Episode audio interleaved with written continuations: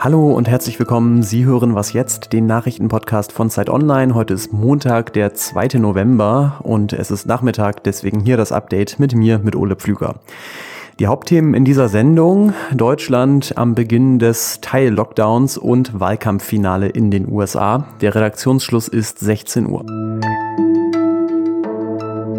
Hier in Berlin ist es nochmal richtig mollig warm draußen, aber was das Gemüt angeht, da hat, glaube ich, für viele heute der lange Winter angefangen.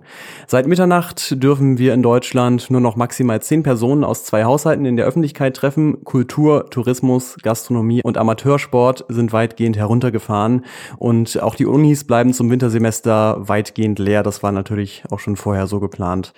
In einigen Bundesländern gelten sogar noch strengere Regeln. In Bayern und Baden-Württemberg zum Beispiel, da gelten die Kontaktbeschränkungen auch im Privaten, wie Bayerns Ministerpräsident Markus Söder nochmal erklärt hat.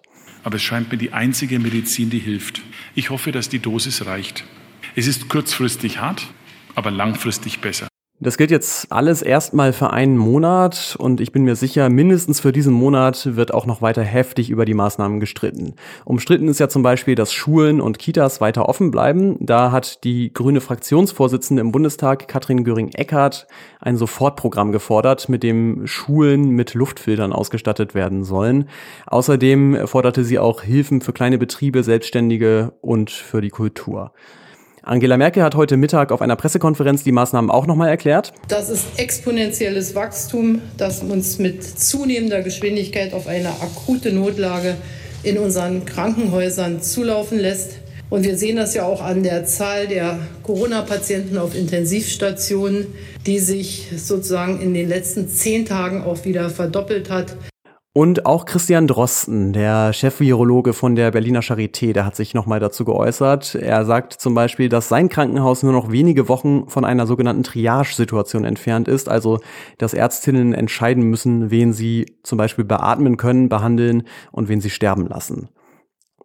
In Großbritannien, da verlaufen ja viele Debatten naturgemäß noch etwas schräger ab als in Deutschland. Da hat sich jetzt der Rechtspopulist Nigel Farage nochmal gemeldet und angekündigt, dass er eine Anti-Lockdown-Partei gründen will.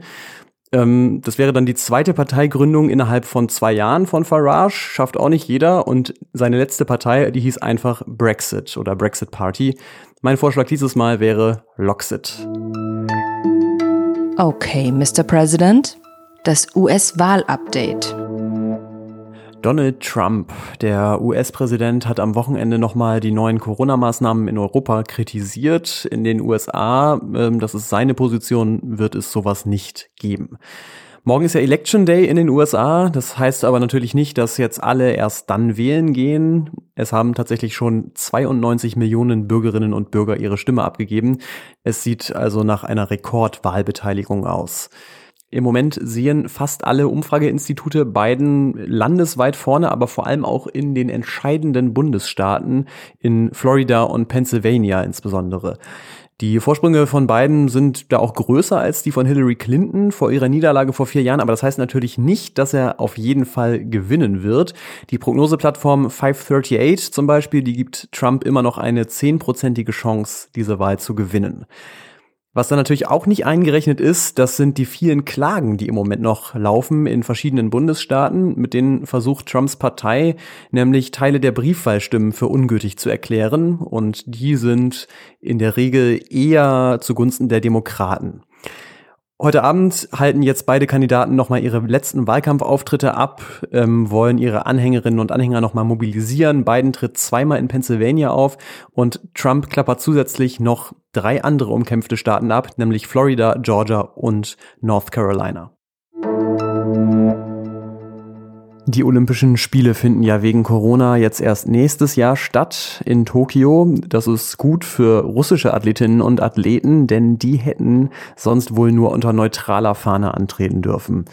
Russland soll manipulierte Dopingproben an die Weltantidopingagentur, die WADA, äh, übermittelt haben und deswegen hat die das Land jetzt für vier Jahre von vielen internationalen Sportereignissen ausgeschlossen.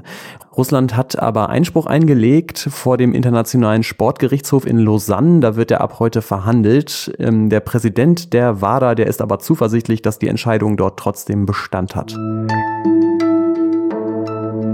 Was noch? Die sozialen Medien haben ja so diese Eigenheit, dass sie gerne alle möglichen Challenges hervorbringen. Da gibt's so ehrenwerte Dinge wie die Eisbucket Challenge, wo sich Leute für einen guten Zweck äh, einen Eimer Eiswasser über den Kopf gekippt haben, bis zu ziemlich ekligen Dingen wie der Ice Cream Challenge.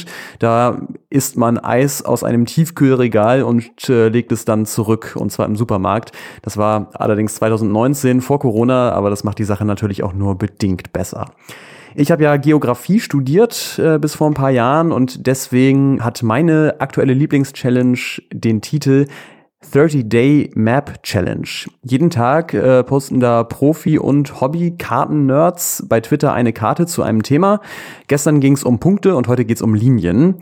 Und dabei sind natürlich dann Klassiker wie alle Pubs in Großbritannien oder auch alle Bäume in Europa. Aber meine persönliche Lieblingskarte, die ist auch wieder sehr nerdig, die hat nämlich den Titel Temperaturabfälle in Island während der Sonnenfinsternis 2015.